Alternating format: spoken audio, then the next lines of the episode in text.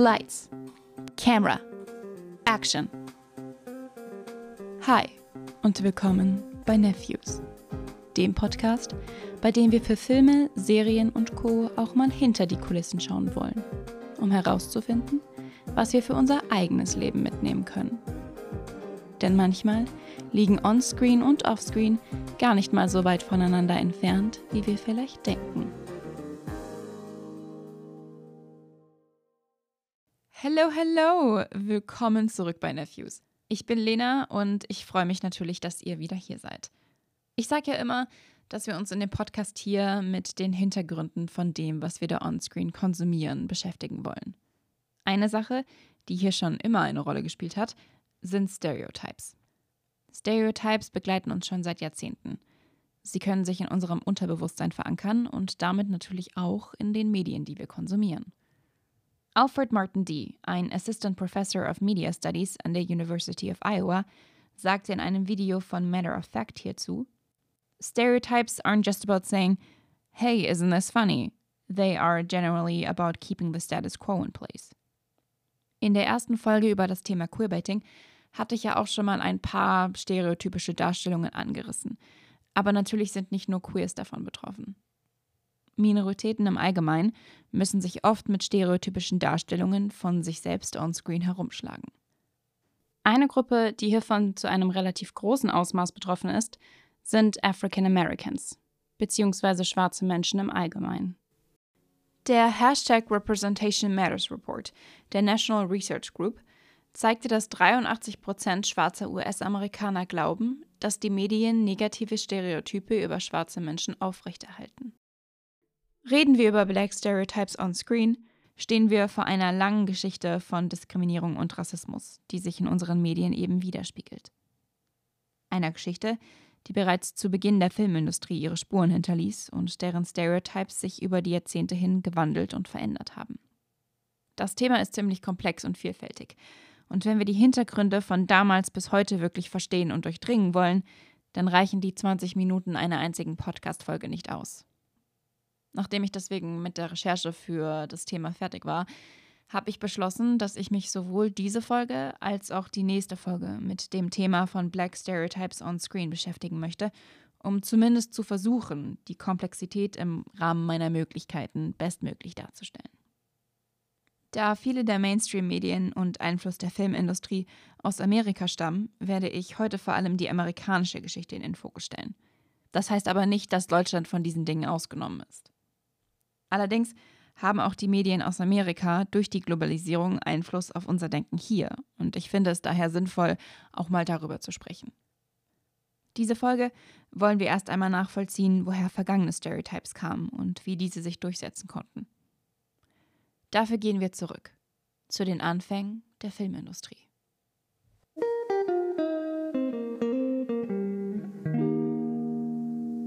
Die Wurzeln der Stereotypes liegen bereits im transatlantischen Sklavenhandel. Damals gab es sogenannte Minstrel-Shows, also Performances, bei denen sich Weiße durch sogenanntes Blackface als Schwarze darstellten, um andere Weiße zu unterhalten. Blackface bedeutet, dass sie sich das Gesicht schwarz angemalt haben, um auf karikaturistische Weise das Aussehen von Schwarzen nachzumimen. In diesen Minstrel-Shows kamen dann auch schon die ersten Stereotypes auf. Welche genau, sage ich später nochmal. Blackface und die dargestellten Karikaturen setzen sich dann in Filmen und anderen elektronischen Medien weiter fort. Unter anderem ermöglicht es Blackface Hollywood nämlich, eine größere Bandbreite an Charakteren darzustellen, ohne tatsächlich Schwarze einstellen zu müssen. In dem Buch Real Inequality, Hollywood Actors and Racism sagte Nancy Wang Yun dazu, Racism in the form of job exclusion and racially stereotyped roles has defined the Hollywood film industry since its birth in the early 1900s. Das heißt grob auf Deutsch übersetzt also, dass die Filmindustrie Hollywoods bereits seit ihrem Beginn in den Anfängen des 20. Jahrhunderts von Rassismus in Form von Ausgrenzung beim Arbeitsmarkt und stereotypischen Rollen definiert wurde. Dadurch, dass Filme und Serien von weißen Creatoren gemacht wurden und African Americans wenig Einfluss auf ihre Darstellung besaßen, kam es eben dazu, dass sich einige Karikaturen und Stereotypes entwickelten und schließlich auch verfestigten. Und das auch, nachdem Blackface an Popularität verlor und tatsächlich Black People für Black Roles eingestellt wurden. Welche Stereotypes sich entwickelten, unterschied sich nach Geschlecht, folgten aber ähnlichen Ansätzen und Eigenschaften. Aber welche Stereotypes waren das denn jetzt damals genau? Fangen wir einfach mal mit den weiblichen Stereotypes an. Einer der ersten Female Stereotypes wurde später bekannt als The Mammy. The Mammy war meistens ein Dienstmädchen für eine weiße Familie. Unterwürfig, loyal, hardworking und mütterlich. Oft war sie ein bisschen korpulenter gebaut, ihre Hautfarbe ziemlich dunkel und sie wurde auch so dargestellt, als dass es ihr gefalle, für die weiße Familie zu arbeiten. Außerhalb dieser Tätigkeit schien sie kein eigenes Innenleben zu haben. Ihr einziger Character-Trait schien es zu sein, die weiße Familie zu supporten. Sie war andauernd dabei, ihre eigenen Wünsche beiseite zu stellen, um weiße Charaktere zu unterstützen. Zudem wurde sie als asexuell dargestellt, was leider die traurige Wahrheit ignorierte, dass schwarze Frauen damals oft sexuell missbraucht wurden. Der Stereotype der unterwürfigen Maid, die sich an ihrer Arbeit erfreute, diente unter anderem dazu, die Versklavung von African Americans zu rechtfertigen. Eines der berühmtesten Beispiele für The Mammy war Hattie McDaniels Rolle, tatsächlich mit dem Namen Mammy, aus dem Film Gone with the Wind. Für ihre Rolle wurde McDaniel sogar die erste schwarze Frau, die einen Oscar gewann. Das war im Jahr 1940. Allerdings musste sie bei der Verleihung abseits der weißen Anwesenden im Colored-Bereich sitzen, da zu der Zeit sogenannte Racial Segregation noch sehr gängig war. Das genaue Gegenteil der Mammy ist der zweite Stereotype, die sogenannte Jezebel. Im Gegensatz zur Asexualität der Mammy wurde die Jezebel nämlich übersexualisiert. Ihre Power lag in ihrem Körper und im Einfluss, die sie durch ihre Sexualität auf Männer ausüben konnte. Der Stereotype wurde vor allem in den 1970ern populär, durch sogenannte Blaxploitation-Filme. Zu denen sage ich später aber auch noch mal was genaueres. Auch dieser Stereotype wurde unter anderem als Justification für Sexual Abuse an schwarzen Frauen durch weiße Männer benutzt. Stereotype Nummer drei ist dann der Vorgänger eines modernen Stereotypes, von dem ihr vielleicht schon mal gehört habt, und zwar der Vorgänger der Angry Black Woman. Dieser Stereotype ist bekannt als The Sapphire. Die Frauen, die diesem Stereotype entsprachen, waren sassy, manipulativ und sharp-tongued. Sapphires ließen sich nichts von irgendjemandem sagen und ließen dadurch ihre Männer oft ein bisschen schwächer dastehen. Dieser Stereotype wurde oftmals in TV-Shows verwendet. Unter anderem wäre hier das Beispiel des namensgebenden Charakters Sapphire aus The Amos and Andy Show. Das waren jetzt mal die drei bekanntesten Female Stereotypes. Interessanterweise kann man auch vergangene Male Stereotypes in drei unterschiedliche Kategorien einteilen. Die Kategorien folgen hierbei ähnlichen Prinzipien wie auch die der Female Stereotypes. Deswegen haben wir auch erstmal die Kategorie der Servants. In diese Kategorie fällt auch der Uncle Tom Stereotype. Ähnlich der Mammy war er hingebungsvoll treu gegenüber einem weißen Charakter. Manchmal sogar so weit, dass er andere Black Characters dafür verraten würde. Der Uncle Tom Character war also vollkommen unterwürfig. Ein bekanntes Beispiel hierfür war ein Charakter aus dem Film The Littlest Rebel von 1935. Der Charakter war ein versklavter African American Man, der seinen Confederate Master vor der Verfolgung und Verurteilung während des Civil Wars bewahren wollte. In der zweiten Kategorie der Male Stereotypes wurden Black People dagegen als durch und durch unfähig dargestellt. Hieraus entwickelten sich zwei Varianten dieses Stereotypes, einmal der Sambo und einmal der Coon. Beide waren kindisch, faul und unintelligent. Wie der Uncle Tom Character dienten sie dazu, die Versklavung von African Americans zu rechtfertigen. Hier allerdings dadurch, dass Black Characters als so dumm und simple-minded dargestellt wurden, dass sie sich nicht um sich selbst kümmern könnten. Die Karikaturen erweckten den Anschein, dass sie zu unfähig wären, um sich in die Gesellschaft zu integrieren und die Versklavung daher sinnvoll und notwendig wäre. Populär wurden der Sambo und Kuhn vor allem während der Blackface Minstrel Shows, wo sie mit aufgemalten Lächeln als dümmlich repräsentiert wurden. Die Karikaturen wurden hier für Lacher eines weißen Publikums eingesetzt und die Punchline war ziemlich problematisch. Unterschied zwischen Samba und Kuhn ist nämlich, dass der Kuhn davon träumt, frei zu sein. Sein Wunsch wird aber zum Spott, denn aufgrund der übertriebenen Dümmlichkeit der Karikatur fehlt jeder Versuch, sich in die weiße Gesellschaft zu integrieren. Als letzter Stereotype der Vergangenheit gilt der sogenannte Mandingo, der auch Brute genannt wird.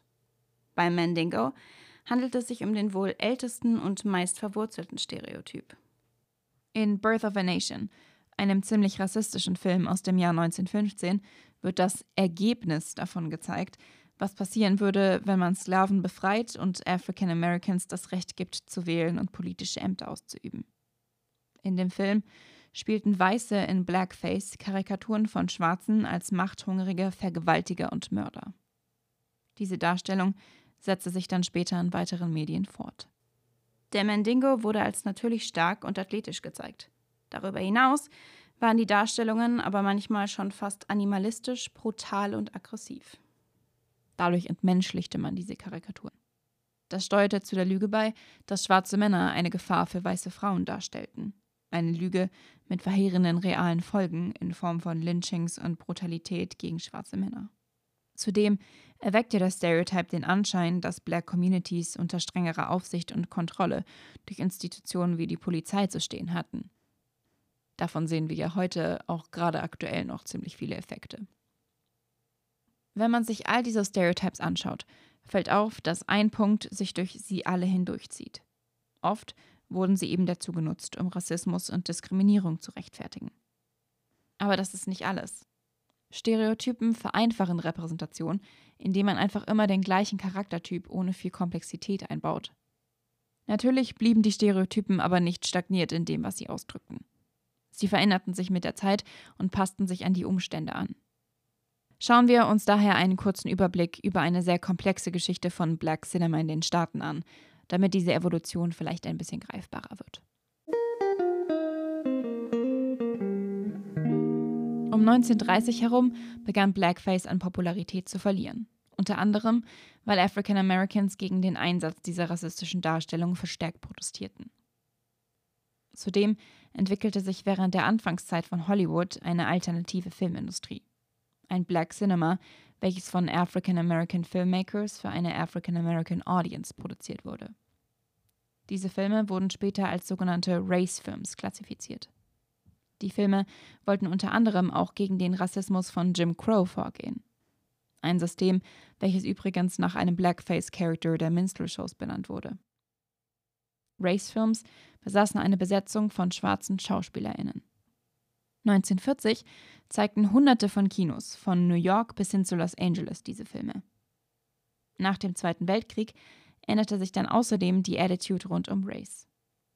Zwar wurden nun in Filmen mehr Charaktere unterschiedlicher Hautfarben gezeigt, aber die Rollen folgten eher einem Status quo, anstatt wichtige Themen und Probleme mit Rassismus in den Fokus zu stellen. In den 1950er und 60er Jahren kam es dann, wie ihr hoffentlich alle wisst, zum Civil Rights Movement und dann schlussendlich dem Civil Rights Act von 1964. On-screen allerdings waren African Americans vorerst weiterhin dazu verdammt, Secondary Supporting Characters zu sein. Wurden sie in Filmen gezeigt, wurden diese, wie beispielsweise im Film Guess Who's Coming to Dinner aus dem Jahr 1967, aus weißer Perspektive erzählt. Dann allerdings traten African American Filmmakers wie Melvin Van Peebles und Gordon Parks auf die Bühne. Mit dem Film aus 1971 Sweet Sweetbags Badass Song, Badass übrigens mit 5S geschrieben, begann die sogenannte Blaxploitation-Ära. Van Peebles Film beinhaltete einen Schwarzen in der Hauptrolle, der gegen die White Power ankommen musste. Der Film und andere, die folgten, genossen eine immense Popularität und das innerhalb und außerhalb der Black Community. Diese Popularität blieb natürlich nicht unbemerkt. Sie hatte zur Folge, dass White Hollywood auf den Wagen aufsprang, um vom Hype zu profitieren. Auch ein Grund, warum die Ära nun als Blaxploitation bekannt ist. Ein Term, der von der NAACP, einer Organisation für Civil Rights, geprägt wurde. Blaxploitation setzt sich zusammen aus dem Wort Black und Exploitation, weist also darauf hin, dass die Filme die African American Community für Profit ausnutzten. Die Filme würden Stereotypen wie den hypermaskulinen Black Male einfach nur reproduzieren. In den 80er Jahren folgten dann Produktionen, die zu versuchen schienen, ein Narrative der Anpassung zu vermitteln. Buddy-Filme zeigten beispielsweise zwei Charaktere, ein Schwarzer und ein Weißer, die gemeinsam ihre Differenzen überwinden mussten. Das ignorierte allerdings die unfaire Verteilung bei Power und Opportunity, die im realen Leben trotzdem weiter vorherrschte. Auch heute noch, obwohl sich viel geändert hat, finden wir die Überreste alter Stereotypen in neuen Stereotypen wieder, die sich durch die Geschichte hin entwickelt haben. Ich muss allerdings hier an dieser Stelle einen Cut machen, denn wenn wir uns diese Stereotypen noch genauer anschauen wollen und auch schauen möchten, welche Probleme und Disparitäten immer noch beim Thema Representation festsitzen, dann können wir das nicht innerhalb von den letzten fünf Minuten einfach halbherzig behandeln. Ich möchte mich daher in der nächsten Folge damit noch einmal ausführlicher beschäftigen. Heute endet deswegen zwar nicht an der positivsten Stelle, aber keine Sorge, wenn wir uns dann auch in der nächsten Folge erst einmal wieder mit ernsteren Themen wie eben Black Representation beschäftigen wollen, werde ich da natürlich auch wieder Beispiele mit guter Repräsentation einbauen. Wenn ihr also einen Film oder eine Serie habt, die eurer Meinung nach gute Black Representation beinhaltet, dann lasst mich doch sehr gerne wissen, damit ich eure Tipps dann in zwei Wochen auch weiterempfehlen kann. Dafür findet ihr den Podcast unter @nephews auf Instagram. Für heute war es das tatsächlich auch schon wieder von mir. Danke an das Horaz-Team für die tatkräftige Unterstützung bei allen möglichen Fragen, die ich hatte. Danke an Dominik Heberer und Selina Lukosch für die Musik. Und vor allem danke an euch fürs Zuhören. Ich hoffe, ihr konntet was mitnehmen. Ich weiß, dass das Thema ein bisschen komplexer ist, deswegen wollte ich es eben auch in zwei Folgen aufteilen. Ich wollte auch nochmal sagen, dass ich mir durchaus bewusst bin, dass ich als weiße Person da aus einer ganz anderen Perspektive drüber spreche. Ich verlasse mich hier bei den Folgen jetzt sehr auf meine Recherche und ich möchte euch natürlich nicht vorenthalten, was das für Recherche ist. Heißt, ich werde euch wie immer die Quellen auch auf Instagram zur Verfügung stellen, damit ihr da selbst nochmal nachlesen könnt, falls es euch interessiert. Die Artikel, die ich benutzt habe, sind auch häufig von Black Creators eben geschrieben worden. Heißt, die haben da natürlich nochmal eine authentischere Perspektive zu dem Thema. Deswegen würde ich euch wirklich ans Herz legen, euch die Sachen durchzulesen, um einfach auch nochmal aus der Perspektive an das Thema ranzugehen, weil ich die Perspektive natürlich gar nicht haben kann Genau, also ich stelle euch das auf jeden Fall wieder zur Verfügung. Ihr könnt dann da gerne nachlesen, die Videos schauen, die ich dazu auch geschaut habe. Wenn es euch interessiert, genau, einfach mal auf Instagram abchecken. Ja. Dann bleibt mir tatsächlich für heute nur noch zu sagen, vielen Dank nochmal fürs Zuhören und wir hören uns in zwei Wochen wieder mit der Fortsetzung von dieser Woche. Wir reden dann nochmal über die Stereotypes, die jetzt noch aktuell sind, also moderne Stereotypes, die es eben noch gibt und auch über Repräsentationen von Schwarzen vor und hinter der Kamera, wie das da aussieht. Also, wenn euch das interessiert, dann schaut doch gerne in zwei Wochen nochmal vorbei. Bis dahin, bis in zwei Wochen. Bye, bye.